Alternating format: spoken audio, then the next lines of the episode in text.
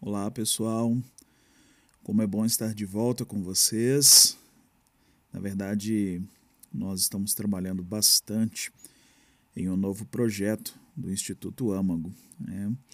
Nós estamos produzindo uma escola de oração EAD, então a gente tem empenhado bastante tempo né, nesses últimos meses para gravação, produção de conteúdo, produção de textos. Então, por esse motivo que nós não conseguimos terminar antes essa série sobre o ouvir Deus com vocês. E de antemão eu já agradeço todos os amigos, né, pessoas queridas que têm acompanhado o nosso trabalho, que nos questionaram né, sobre a, o término dessa série. Então, muito obrigado. Você que sempre incentiva, encoraja, compartilha, investe em todo esse projeto conosco. Muito obrigado ter a sua audiência, ter a sua amizade. Mas vamos lá. vamos começar esse terceiro episódio. Né? Bom, é notório e perceptível que tudo que tudo aquilo que nós construímos nos episódios passados é, nos levam a entender e crer que Deus sempre fala conosco. Né? Deus está em constante comunicação, em constante intervenção na história da humanidade. Né? E quando nós entendemos que muitas ou todas as situações da nossa vida nos levam para um lugar que é um lugar onde nós vamos ouvir Deus, talvez nós já consigamos ter um pouco de avanço. Mas o grande problema é que, mesmo entendendo isso, quando nós estamos neste lugar, que é um lugar que as circunstâncias, todas as situações da nossa vida nos levaram para ouvir Deus, a dureza do nosso coração nos impede né, de estarmos apercebidos a essa comunicação da parte de Deus para conosco. Nós falamos muito sobre algumas formas de Deus falar, comunicar por meio de sonhos, percepções, palavras proféticas, né? Mas nós precisamos começar a exercitar essa realidade, que é a realidade de entendermos que o nosso coração e a nossa alma está em constante luta para que nós possamos permanecer neste lugar de ouvir Deus, né? Esse lugar onde Deus nos convida a permanecer tendo essa comunicação e comunhão perfeita, onde ele fala, nós ouvimos, compreendemos e executamos aquilo que ele tem nos falado. Talvez você possa pensar, poxa, Darlan, mas isso parece um pouco de uma relação é, entre um patrão e um funcionário. Mas, na verdade, entender aquilo que Deus fala e executar o que ele tem para fazer na terra, isso tem a ver com a responsabilidade de filhos maduros, administrando tudo aquilo que é do Pai. Então, queridos, pensem comigo. Jesus e o Espírito Santo, eles são elementos fundamentais para que nós possamos ouvir Deus.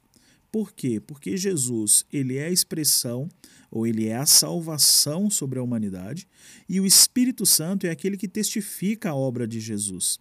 Então você pode ter inúmeras experiências sobrenaturais e místicas, mas se o Espírito Santo não testificar a obra no seu interior, que tem a ver com a redenção, a filiação, a justificação, você se tornará uma pessoa descrente, mesmo diante de tantas provas sobrenaturais. E se nós tentarmos separar um pouco a atuação, seja do Pai, do Filho e do Espírito, nós corremos sérios riscos de perder, talvez, a importância ou a significância dos três trabalhando juntos, de forma coletiva.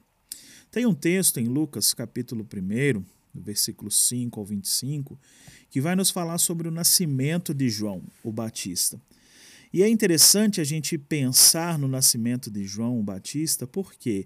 Porque João, ele é o precursor, ele prepara o caminho para Jesus. E quando nós olhamos para o nascimento de Jesus, o nascimento de Jesus nos fala sobre essa voz miraculosa de Deus, essa voz que se encarna, o Verbo que se torna carne, como nós conhecemos em João capítulo 1. Mas eu quero pensar com vocês um pouco antes do cenário descrito ali em Lucas capítulo 1. Porque antes da gente falar da, do mistério da encarnação, da obra redentiva de Cristo, a gente precisa é, estar atento né, a um pouco dessa narrativa do nascimento de João. E tem algumas coisas muito interessantes nessa série de versículos que eu falei com vocês, ali no capítulo 1 de Lucas, que é do versículo 5 ao 25, é que nós temos um casal que é encontrado justo diante de é, inúmeras distorções, seja na perspectiva do serviço religioso, político. A narrativa de Lucas 1, versículo 6, fala que ambos eram justos diante de Deus. Ambos quem? Zacarias e Isabel. Então Deus os encontrou, ju encontrou justos, né? E Zacarias, ele era um homem, entre aspas, religioso. E no versículo 18, eu acho fantástico porque nós temos a aparição de Gabriel para ele, falando sobre o João Batista, falando quem o menino seria, literalmente trazendo destino para aquela criança. E mesmo assim, Zacarias não acreditou. Então, a voz de Deus, ela quebra toda impossibilidade. Temos é, nessa, nessa, nessa história aqui que nós estamos é, pensando e conjecturando e refletindo né, nesse, nesse episódio, nós temos aqui a voz de Deus quebrando essas impossibilidades, porque nós temos uma mulher idosa e uma virgem concebendo. E ouvir a voz de Deus torna aquilo que é impossível totalmente possível. E quando a gente olha o anjo Gabriel falando com Zacarias, e Zacarias talvez sendo incrédulo, é, todos nós sabemos qual foi a consequência. Por quê? Porque muitas vezes Deus fala conosco, nós temos simplesmente uma experiência sobrenatural ou mística, mas nós não estamos familiarizados com aquela voz que está nos falando. Logo, isso não traz transformação. Se eu não me engano, no episódio passado, nós falamos bastante sobre essa miraculosa voz de Deus, que ouvir a voz de Deus transforma toda a nossa vida, transforma todo o nosso ser. Então, a voz de Deus ela vai quebrar toda a impossibilidade na sua vida.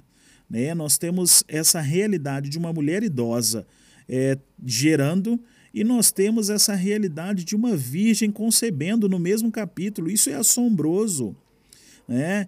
Em Lucas 1, 37, nós entendemos claramente o que nós estamos tentando construir a respeito da miraculosa voz de Deus, porque Lucas, capítulo 1, versículo 37, é, nos diz e nos ensina assim, porque para Deus nada é impossível. Meus amigos, vocês já pararam para pensar que Jesus é a voz de Deus? E Jesus só pode ser encontrado por meio de uma revelação divina?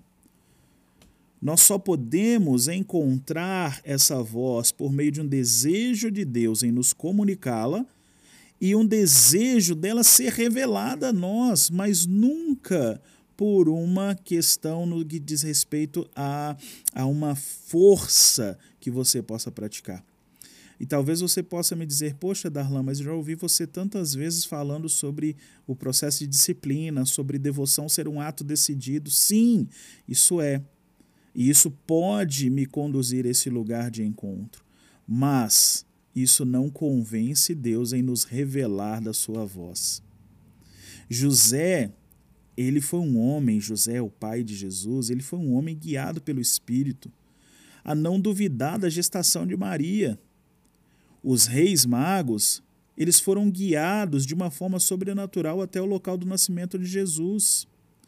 Isabel, a mãe de João o Batista, foi uma mulher cheia do Espírito Santo e guiada pelo Espírito ao reconhecer que quem estava no ventre de Maria era o Cristo. E nós temos a famosa saudação de Isabel em Lucas, capítulo 1, versículo 42.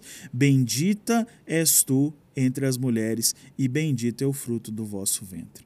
Então, meus amigos, ouvir a voz de Deus te leva a uma vida de sensibilidade, guiada pelo Espírito Santo. O grande problema e dificuldade dos dias atuais talvez seja que nós somos uma geração com muita informação teológica. Mas a informação ela é diferente do conhecimento. O conhecimento muda a nossa vida. Conhecimento vem por meio de um encontro com a verdade. E Cristo é a verdade. Jesus é a nossa verdade. Jesus é o nosso caminho. Então, quando nós falamos ou pensamos sobre essa perspectiva de ouvir a voz de Deus, nós vamos ouvir por meio de uma prática de disciplinas espirituais que tem a ver com jejum, oração, práticas de caridade. Por quê? Porque todas as vezes que você tem esse tipo de exercício, você se torna mais suscetível, mais apercebido a essa voz. E como eu já falei com vocês, Jesus e o Espírito Santo, eles são elementos fundamentais para que nós possamos ouvir Deus. E ouvir Deus, na verdade, não é uma técnica, não é um ensino, mas o ouvir Deus tem a ver com uma habilidade a ser desenvolvida por todos nós como cristãos. Então, nós temos muito conhecimento, né? ou melhor, desculpa, nós temos muita informação e informação, ela pode simplesmente inchar o nosso cérebro, mas conhecimento traz transformação, muda a nossa vida. Conhecimento vem por meio de encontros com a verdade que é Cristo. O conhecimento bíblico, o conhecimento teológico, ele nos conduz ao encontro com a realidade. E sobre ou entender sobre o caráter de Deus diariamente. Então, conhecer das Escrituras, conhecer sobre teologia, pode nos ajudar a conhecer um pouco mais sobre o caráter de Deus diariamente. E quando você tem essa dinâmica de uma vida disciplinada, de leitura das Escrituras, de estudos teológicos, isso te revela um pouco do caráter de Deus.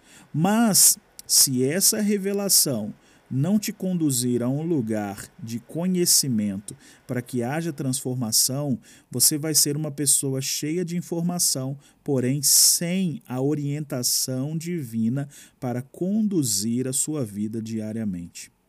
E são esses encontros diários é que nós ouvimos a doce voz de Deus. E ouvir a voz de Deus alimenta o seu espírito.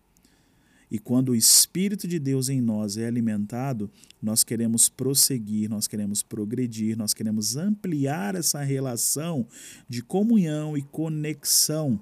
E aí nós começamos a ter uma vida do Espírito em nós sendo desenvolvida. E sempre teremos uma direção para onde ir e sobre o que decidir, sobre todas as demandas da nossa vida. Então, que eu gostaria de deixar como reflexão para nós é que talvez o que nos falte para ouvir Deus seja estar em um lugar de quietude. Encerrando com todos os outros barulhos, encerrando com todas as outras vozes, tendo as Sagradas Escrituras como a nossa principal aliada num momento de devocional. Por quê? Porque o conhecimento bíblico ele pode nos conduzir a um encontro com a realidade sobre o caráter de Deus. E tendo um encontro com essa realidade do caráter de Deus, o Espírito de Deus em nós é alimentado. Nós começamos a desenvolver essa vida do Espírito. E o desenvolvimento dessa vida do Espírito pode nos levar a permanecer nesse lugar de ouvir Deus. E eu gostaria de já caminhar para o final desse nosso podcast, desse nosso bate-papo, deixando uma dica muito prática para você. Salmos 46, o versículo 10, se eu não me engano, é, nos fala algo muito interessante, talvez isso seja uma chave para se ouvir Deus nesse tempo. Aquietai-vos na presença do Senhor. Então, todas as vezes que você tiver indo para o seu tempo de devocional, por toda, todas as suas atividades diárias, seja no trabalho, nas tarefas simples e corriqueiras do seu dia a dia, né? procure sempre imaginar você e Jesus nesse momento. Tente imaginar como seria essa relação entre você e Jesus nesse momento. Remova todos esses barulhos externos, remova todo o barulho interno Cancele todos esses pensamentos inconstantes, mas tente ser inteiro e íntegro em todo o seu momento de oração e de devoção, compreendendo a realidade do momento ou tornando o momento presente sacramental. Ok? Um forte abraço para vocês. Muito obrigado aí pela audiência. Que Deus nos abençoe e vamos nessa. Um abraço. Tchau, tchau.